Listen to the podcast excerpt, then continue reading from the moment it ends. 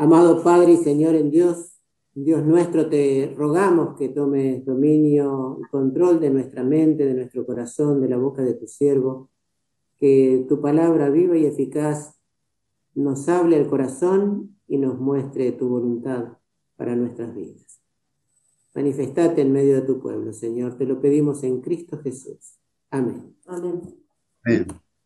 Bueno, vamos a compartir el capítulo 9 del Evangelio de Juan y la idea es eh, que, veamos un poco los distintos grupos de personas que aparecen en esta. No es una parábola, es un hecho de la vida real que sucede en una de las visitas de Jesús a Jerusalén. Dice, Jesús ya había estado en el templo, había estado enseñando, había declarado que él era antes que Abraham, eh, y los eh, fariseos en un momento lo habían querido apedrear en el templo y Jesús salió y dice, a su paso Jesús vio a un hombre que era ciego de nacimiento y sus discípulos le preguntaron, rabí, ¿para qué este hombre haya nacido ciego? ¿Quién pecó? ¿Él o sus padres? Ni él pecó ni sus padres, respondió Jesús, sino que esto sucedió para que la obra de Dios se hiciera evidente en su vida. Mientras sea de día, tenemos que llevar a cabo la obra del que me envió.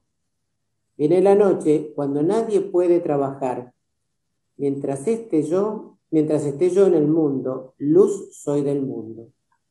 Dicho esto, escupió en el suelo, hizo barro con la saliva y se lo untó en los ojos al ciego, diciéndole, Ve y lávate en el estanque de Siloé, que significa enviado. El ciego fue y se lavó y al volver ya veía. Paramos aquí un momento, eh, son 41 versículos, así que lo vamos a ir viendo de a pedacitos. Y nos encontramos con Jesús, que había tenido, como les contaba, eh, en el templo un momento difícil donde habían tratado de, apedrear, de apedrearlo Salió y en la calle se encuentra a este hombre, un ciego de nacimiento. Siendo ciego de nacimiento eh, no podía trabajar, era una persona ya adulta, como va a decir más adelante. Eh, lo que hacía era pedir limosna, sentarse en la calle, y ahí estaba. Son nuestros dos personajes centrales, y ahora viene un grupo, el de los discípulos. Cuando hablamos de los discípulos no estamos hablando tal vez de los doce, sino de los seguidores de Jesús. Jesús ya a esta altura era reconocido como un maestro y había gente que lo seguía para escuchar sus enseñanzas. Eran los discípulos, los seguidores. Y algunos de esos, evidentemente, estaban bastante cerca de Jesús para poder eh, hablarle, iban caminando. Y viene la pregunta. Una pregunta que nos tiene que tocar, porque es el pensamiento de mucha gente todavía en la iglesia. Acuérdense, el pueblo judío era parte de la, era la iglesia del, Nuevo, del Antiguo Testamento. Eran creyentes, algunos nominales, otros sinceros, pero eran creyentes, eran parte de la iglesia que Dios había armado para mantener su palabra a través de los siglos. Y en medio de ese pueblo donde estaba Jesús, el pensamiento era que si estaba enfermo era porque había pecado. Pero el conflicto teológico a su pensamiento era, pero si este nació, no había nacido para ya haber pecado, ¿cómo entonces, ¿de quién era el pecado? ¿De, él o de sus padres? Ese era el pensamiento. digo, es algo que todavía está bastante vivo, esta forma de pensar en la iglesia hoy, porque en muchos lugares se dice, ah, se enfermó, algo hizo, algo pecó, hay un pecado, arrepentite de tu pecado, en realidad todos somos pecadores, todos pecamos, por más creyentes que somos, vez tras vez tropezamos y caemos. Pero no tenemos que estar diciéndole a uno, te enfermaste porque pecaste. Y esto era lo que los discípulos pensaban. Y, Jesús los cortó. Basta de este pensamiento en el que acusamos al otro de pecador porque se enferma. Porque le pasan cosas malas, pensamos que es pecador. Somos pecadores arrepentidos. Esa es la iglesia de Cristo. Una comunidad de pecadores arrepentidos, como dice una canción que cantábamos hace muchos años. Y los cortes dicen, no, no es por el pecado ni de él ni de sus padres, es para que se manifieste en este hombre la gloria de Dios. O sea, Dios lo pensó y lo pensó eh, ciego desde antes de nacer para que se mostrase la gloria de Cristo, la gloria de Dios en ese momento. De todo lo que sucede, Dios perfecciona la alabanza.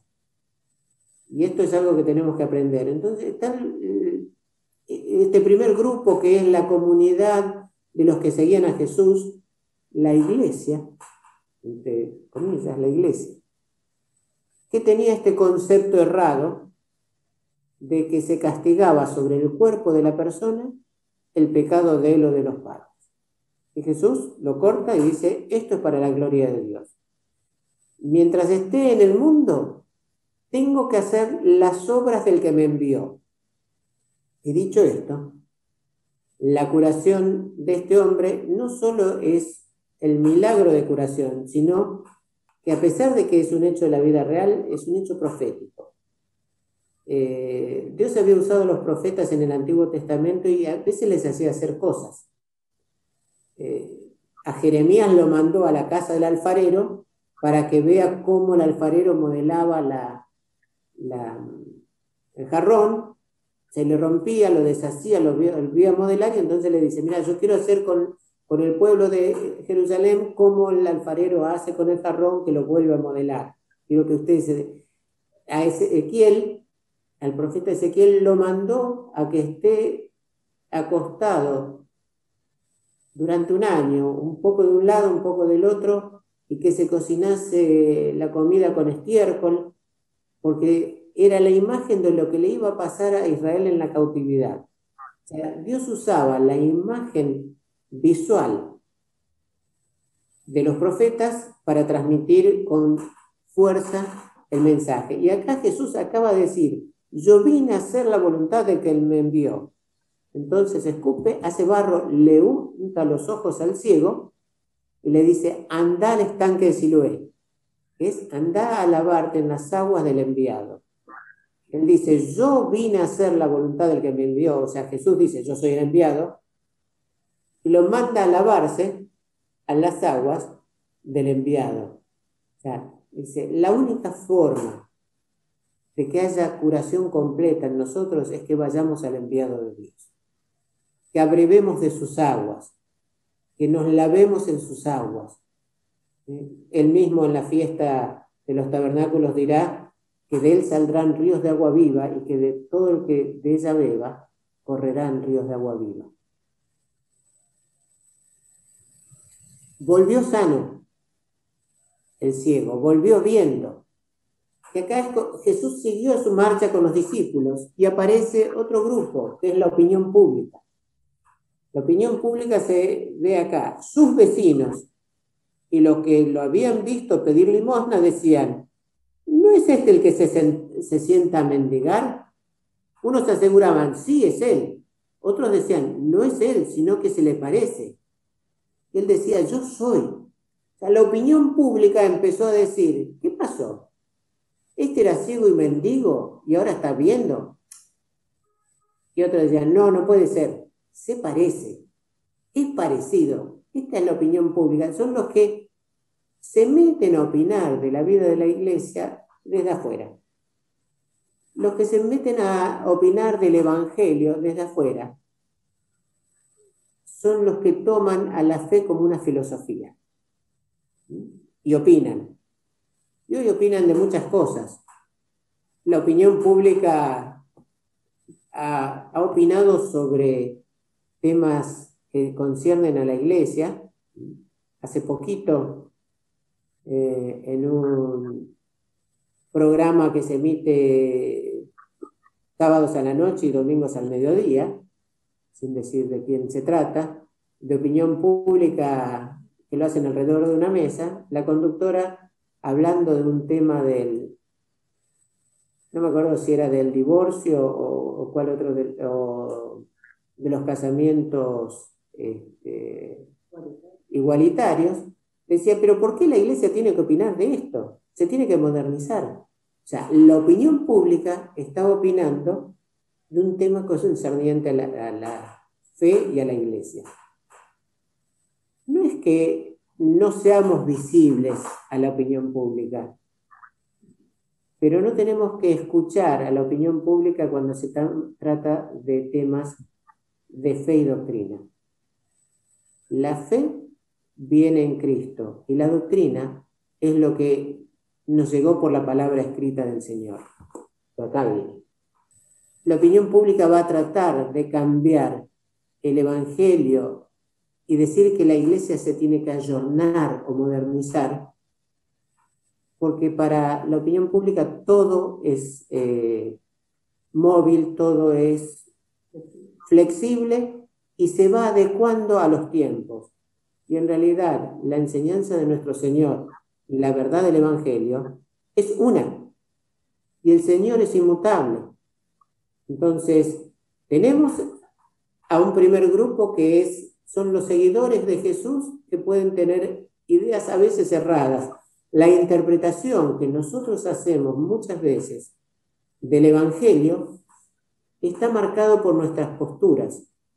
Y el Señor nos tiene que, mediante su Espíritu Santo, corregir y enseñar a tener misericordia en la forma de acercarnos y buscar la guía de, Dios. Por el otro lado tenemos la influencia de la opinión pública que quiere opinar y decidir sobre temas de fe. Y este hombre les decía, soy yo. Entonces viene la pregunta a la opinión pública, si sos vos, ¿cómo entonces se te han abierto los ojos? le preguntaron. Ese hombre que se llama Jesús hizo un poco de barro, me lo untó en los ojos y me dijo, ve y lávate en Siloé, ve y lávate en el enviado. Así que fui, me lavé y entonces pude ver. ¿Y dónde está ese hombre? Le preguntaron. No lo sé, respondió. ¿Mm? Acá la opinión pública pidió información. ¿Cómo se te abrieron los ojos? ¿Cómo es que puedes ver? Ese hombre que se llama Jesús. Para él hasta este momento era ese hombre que se llama Jesús, del que había escuchado hablar mientras mendigaba y sabía que andaba sanando gente, al cual él le creyó cuando le dijo, andá y lavate al estanque de Siloé, fue y lo hizo.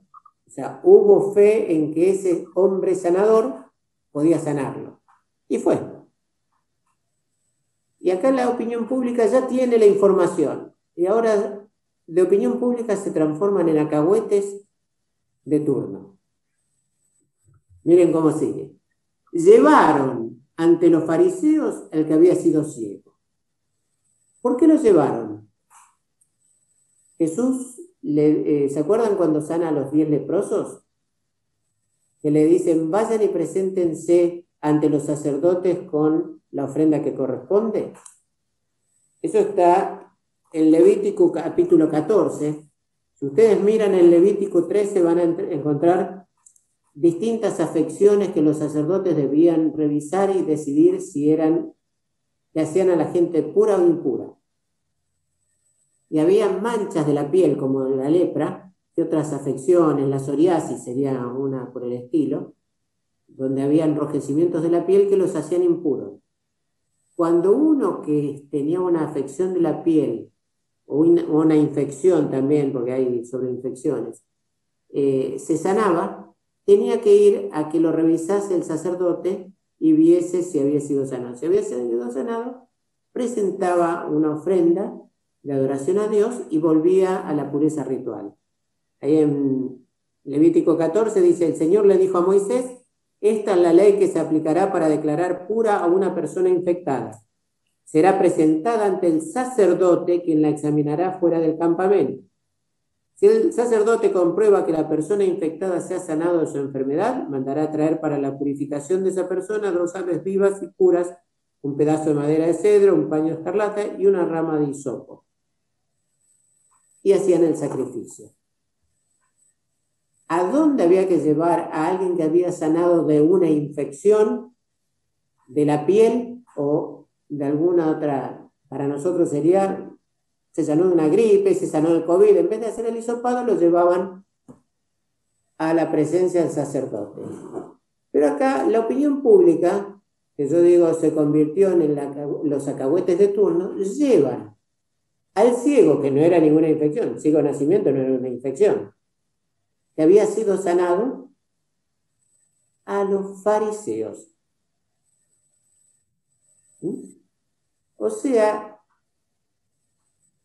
y ya vamos a encontrar, empieza una persecución, un corrimiento de aquellos que por la acción de Jesús habían sido sanados. Entonces los llevan a él a una inquisición para que los fariseos actúen. Esto viene de que los fariseos habían dado órdenes, como vamos a ver. Llevaron ante los fariseos al que había sido ciego. Era sábado cuando Jesús hizo el barro y le abrió los ojos al ciego. Por eso los fariseos a su vez le preguntaron cómo había recibido la vista. Me untó barro en los ojos, me lavé y ahora veo, respondió. Algunos de los fariseos comentaban, ese hombre no viene de parte de Dios porque no respeta el sábado. Esto eh, no lo quiero hacer largo, pero si ustedes tienen ganas y leen el capítulo 5 del Evangelio de Juan, van a ver la sanidad del inválido. Eh, aquel inválido que estaba hacía 38 años paralítico, estaba en el, en el estanque de Siloé, eh, perdón, en el estanque de Bethesda, y la tradición decía que cuando se revolvía el agua era porque un ángel bajaba, la agitaba y el primero que se metía en, el estanque era sano de su enfermedad. Y este hombre hacía 38 años que estaba ahí. Y Jesús le dijo, ¿qué pasa? ¿Qué querés? Y dice, lo que pasa es que cuando se revuelve el agua, yo no llego. Como estoy paralítico, siempre llega uno primero. Entonces Jesús, ¿quiere ser sano? Sí. Y Jesús le dijo, agarra tu, camilla, tu cama, levántate y anda. Y él lo hizo, pero también era sábado. Entonces los fariseos lo cuestionaron, le dijeron a este hombre por qué llevaba la camilla, por qué que me sanó, me mandó llevarme la camilla y levantarme, y él lo hizo. Entonces le dijeron quién es, y no sé, después lo, Jesús lo ve en el templo, ahí se entera que es Jesús, y él fue a los fariseos y le dijo, el que me sanó es Jesús. Por eso los fariseos ya venían enojados, y acá, de nuevo, se enojan porque Jesús sana al ciego el día sábado. Entonces, algunos de los fariseos comentaban, ese hombre no viene de parte de Dios, porque no respeta el sábado. Otros objetaban, ¿cómo puede un pecador hacer semejantes señales? Y había desacuerdo en ellos. Por eso, por eso interrogaron de nuevo al ciego, ¿y qué opinas tú de él? Fue a ti a quien te abrió los ojos. Y acá el ciego que había dicho, ese hombre que se llama Jesús, ese hombre que es un sanador, acá dice, yo digo que es profeta, contestó. Pero los judíos no creían que el hombre hubiera sido ciego y que ahora viera, y hasta llamaron a sus padres y le preguntaron, ¿es este tu hijo el que dicen ustedes que nació ciego? ¿Cómo es que ahora puede ver? Sabemos que este es nuestro hijo Menos mal que los padres reconocieron al hijo. Contestaron los padres. Y sabemos también que nació ciego. Lo que no sabemos es cómo puede ahora ver ni quién le abrió los ojos. Pregúntenselo a él, que ya es mayor de edad y puede responder por sí mismo. O sea, se lavaron las manos. Y lo hicieron antes que Pilato. Sus padres contestaron así por miedo a los judíos, pues ya estados habían convenido que se expulsara de la sinagoga a todo el que reconociera que Jesús es el Cristo. Acá encontramos a los fariseos, maestros de la ley, eh, ellos tenían sus propios discípulos, era una costumbre que a, un maestro que enseñaba lo siguiesen discípulos, así que los fariseos podían ser discípulos de un maestro o eran maestros en sí mismos. Los que hablaban siempre eran los, los de más jerarquía, o sea, los maestros, y ellos son los que están objetando la sanidad del ciego. Unos dicen, un pecador no puede estar sanando, este hombre viene de Dios, y otros dicen, no puede ser de Dios porque sana en sábado. Alguna vez Jesús le va a contestar, cuando se lo cuestionan, le dice, ¿está bien hacer bien o mal en sábado? O sea, y acá nos encontramos de vuelta con la curia, podríamos decir, con la dirigencia de la iglesia, aquellos que tenían que enseñar al pueblo la fe, están siendo duros y extremos. No se podía trabajar en sábado. Pero ¿quién puede tomar como trabajo darle la vista a un ciego de nacimiento? ¿Quién puede tomar como trabajo hacer caminar a un paralítico de 38, de 38 años de parálisis? no dice que fuese paralítico de nacimiento, por ahí fue un accidente de trabajo. Por ahí era un hombre de 50 o 55 años, 60 que hacía 38 que estaba paralítico. La dirigencia de la iglesia de Jerusalén, lo que estaba haciendo, yo digo iglesia para que tengamos claramente el concepto de que era el pueblo de Dios. Era el pueblo de Dios del Antiguo Testamento donde Jesús estaba manifestando a su pueblo y a, y a su grupo. Iglesia quiere decir los de adentro, a su iglesia. Se estaba manifestando y no lo reconocían porque hacía bien el día del Señor, el día de descanso. Es como que nosotros objetemos que en un culto un domingo se ora por alguien, es sano, pero no, porque oraron el domingo no se puede sanar el domingo. Y es más o menos lo mismo.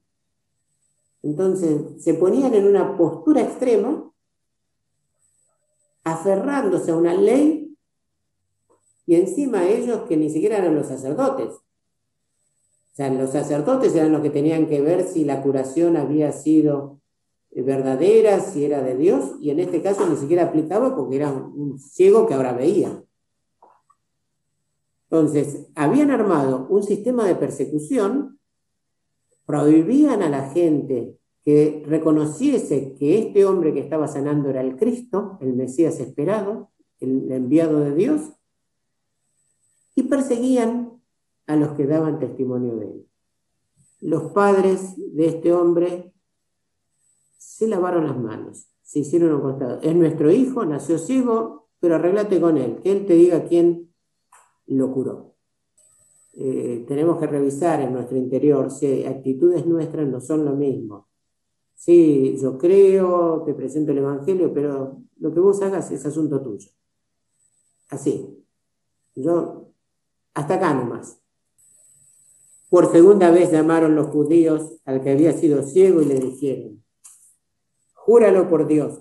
Perdón, les voy a hacer una aclaración. Cada vez que en el Evangelio de Juan dice los judíos, es porque el Evangelio de Juan fue escrito para los no judíos. Y es para dejar en claro, cuando habla de los judíos, no es que el ciego no fuese judío, que Jesús no hubiese nacido en el pueblo judío, que los discípulos no fuesen judíos, pero identifica a los judíos como a la clase dirigente de los judíos, que después serán los que aliados con los romanos lo mandan a crucificar. Por eso, eh, cuando acá dice, los judíos le volvieron a preguntar, está diciendo, la dirigencia de los fariseos le preguntaron nuevamente.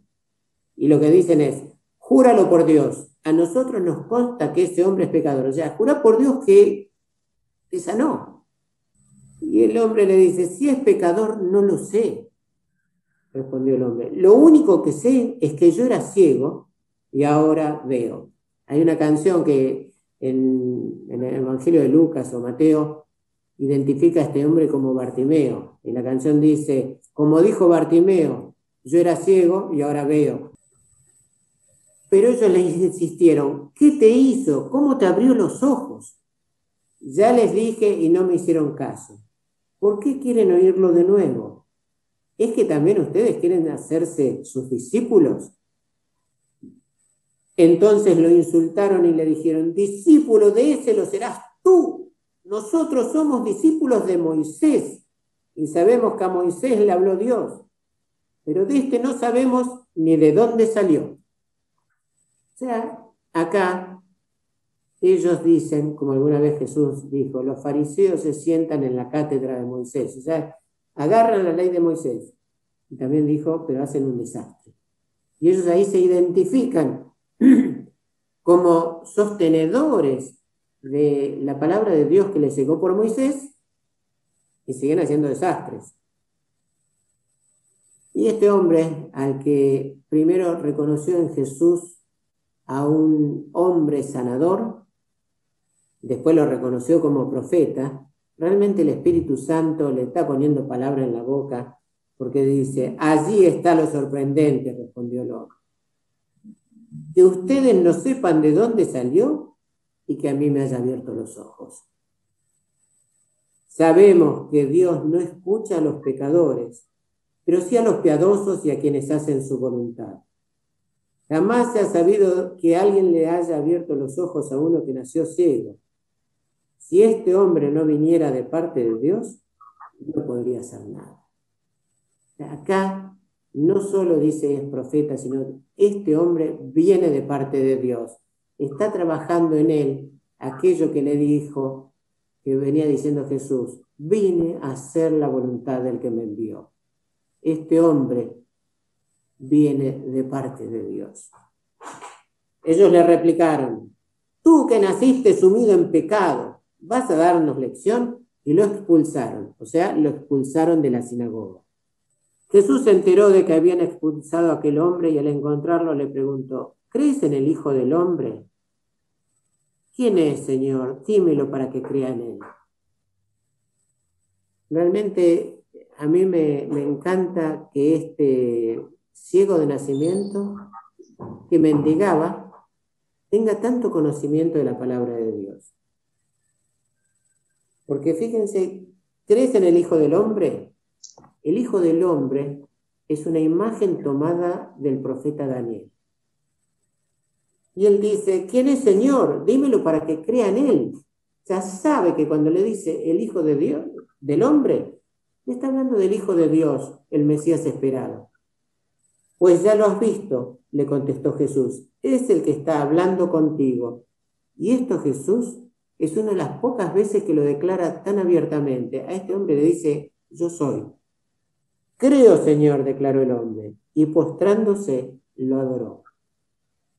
Sabía que era un hombre sanador. Cuando le preguntan, dice, yo creo que es profeta. Cuando lo siguen presionando los fariseos, dice, creo que él viene de parte de Dios. Y cuando Jesús le dice que es el Hijo del Hombre, lo reconoce Dios, se postra delante de él y lo adora. Hasta ahí, ¿quién otro lo había adorado? Él no había reconocido Dios a Jesús, sino el ciego, el que no ve. Todo lo que veían no lo adoraban. El ciego lo adoró. Entonces Jesús dijo, yo he venido a este mundo para juzgarlo. ¿Se acuerdan que Jesús muchas veces dijo, yo no vine a juzgar a los pecadores, pero a este mundo sí viene a juzgarlo? Yo he venido al mundo a juzgarlo para que los ciegos vean y los que ven se queden ciegos. Porque este ciego vio claramente que Jesús era el Hijo de Dios, que era Dios y que merecía ser adorado. Algunos fariseos que estaban con él, dentro de los seguidores de Jesús, había fariseos que les gustaba la enseñanza, pero no dejaban de ser fariseos. Y otros estaban ahí como espías, algunos de los fariseos que estaban con él al oírlo hablar así le preguntaron, ¿qué? ¿Acaso también nosotros somos ciegos? Jesús les contestó, si fueran ciegos no serían culpables de pecado, pero como afirman que ven, su, su pecado permanece. Palabra de Dios. Nosotros somos parte de la iglesia. Tenemos que revisar si en nuestras actitudes no tenemos pensamientos como los discípulos, que siendo parte de la iglesia pensaban que el pecado era lo que había hecho a este hombre ciego. Muchas veces Jesús eh, le decía a algún enfermo, al paralítico que le bajaron del techo, tus, tus pecados te son perdonados. Y entonces le decían, eh, pero ¿qué es más fácil decir? Tus pecados te son perdonados, levántate y anda. Para que sepan que puedo perdonar pecados, le decía al paralítico, levántate y anda, y él anduvo. Pero no asociaba que el pecado fuese causa de la enfermedad. Entonces, desterremos de nosotros que cuando alguien está enfermo, algo hiciste. Por algún pecado, arrepentiste de tu pecado. No, el Evangelio es eh, la predicación del arrepentimiento de pecados. Pero no estemos condenando a todos que sus enfermedades vienen del pecado. En algunos casos sí. Eh, el mismo, en la carta de, Judas, el hermano de Santiago, dice que Dios a algunos los entregó a Satanás para que sufran en su cuerpo, y, pero también para que se arrepientan. Pero no somos nosotros quienes para decir que tal persona está enferma porque pecó. Desterremos de nuestra forma de vivir la iglesia el condenar al otro a, que es pecador porque está enfermo. Segundo, no nos dejemos llevar por la influencia de la opinión pública para cambiar el Evangelio. Por más que la opinión pública diga que no puede ser, el Evangelio es uno, es verdadero, es palabra de Dios. Y que no anide en nuestro corazón el buscarle explicaciones lógicas a los milagros de Cristo. Una vez escuché algo que me dolió muchísimo de un pastor que estaba muy influido. Eh, en ese momento éramos novios con Silvia, creo, o, recién seríamos recién casados. No, éramos novios, porque se fue antes que nos casemos. Era un pastor escocés que estaba en Temperley y que desde el púlpito, hablando de la multiplicación de los panes y los peces, dice que en realidad no es que Cristo multiplicó los panes y los peces, sino que cada uno tenía lo suyo y no quería decir nada, pero cuando un chico trajo lo que tenía para comer, entonces todos se arrepintieron y empezaron a sacar su comida y por eso había abundancia. No, el Evangelio es uno. La multiplicación de los panes y los peces la hizo Jesús. La opinión pública en ese caso era por la, forma de, de, entender de todo un, sistema de estudio que se llama la, que sería la revisión histórica, la crítica literaria. Eh, no es así. El Evangelio es uno, es palabra de Dios. No dudemos de que esto es palabra de Dios, porque si nos dejamos influir por la opinión pública, vamos a terminar como termina la sociedad. La sociedad viene de mal en peor y a los tropezones porque nada es absoluto y para nosotros la palabra de Dios es absoluta. No seamos como los acahuetes de turno, que donde alguien no nos parece que es demasiado distinto en su forma de predicar, en su forma de presentar el Evangelio, por más que sea verdadero, no lo llevemos a la Inquisición. Como hicieron los que agarran al, al ciego que ve y lo llevan a los fariseos para que le pregunten cómo fuiste sanado. Eso no tiene que ser parte de la iglesia, la Inquisición. Montegrande está viendo qué iglesia quiere ser, ¿no es cierto? Estas cosas son para tomarlas en cuenta. ¿Qué tenemos que ser? Como el ciego, como el ciego que empezó, escuchaba las historias de, ese Jesús el sanador que viene de Galilea. Pero cuando le, le embarró los ojos y le dijo, anda, si lo es, él fue, con su bastoncito blanco golpeando por las paredes hasta que llegó al estanque y se lavó porque ese hombre me dijo que lo haga. Ese hombre tiene autoridad para decirme que lo haga. Yo creo que él me puede sanar y voy. Pero una vez que fue sano no se conformó con eso. Empezó a dar testimonio y a, investigar. Creo que es profeta. Y siguió y siguió pensando y cuando le vuelven a preguntar, miren, ustedes dicen que es pecador, no puede ser pecador, porque un pecador no puede hacer estas obras. Que esta persona pueda hacer esa evolución es algo que tiene que estar en nosotros también. Hemos conocido a Cristo, se nos presentó el Evangelio, tenemos que seguir creciendo, tenemos que seguir adentrándonos en el conocimiento del Hijo de Dios. en poquito tiempo, en el mismo día, pasa de ser un ciego a creerle al sanador, en, declararlo profeta, en declarar que viene de parte, del de parte de Dios y en reconocerlo Dios, postrarse y adorarlo. Nosotros tenemos que tener un crecimiento así, de tener una información a postrarnos delante del Hijo de Dios y reconocerlo Dios, Señor y Salvador. Y poder declarar como declaró Job, yo sé que mi redentor vive. Yo sé, es mi redentor, es mi Salvador, ante Él me postro. Lo que necesitamos es una iglesia que reconozca el señorío de Cristo y se postre delante de Él. Y que sostenga que el Evangelio es palabra de Dios, viva y eficaz hoy, como hace dos mil años, como hace cuatro mil años. Es la palabra de Dios y sigue siéndolo. Y es el Evangelio que tenemos que anunciar y predicar. Y no se negocia. Esa es la iglesia que tenemos que ser. Una iglesia que vive para honrar, adorar a su Señor y Redentor y anunciar ese Evangelio. Que el Señor nos ayude. Amén. Padre Santo, Dios Todopoderoso, te alabamos, te adoramos y te damos gloria en Cristo Jesús. Gracias, Padre, porque a los enfermos y a los ciegos vino a darnos vida y luz.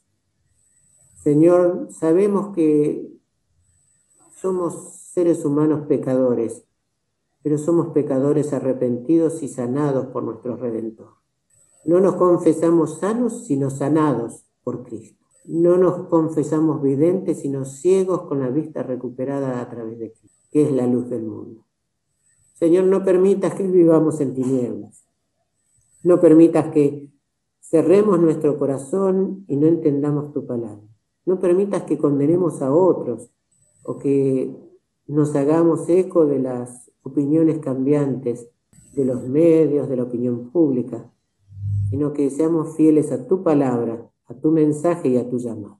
Señor Jesucristo, te adoramos y te alabamos, Salvador nuestro. Padre Santo, te adoramos y te alabamos porque vos quisiste darnos vida y salvación en Cristo.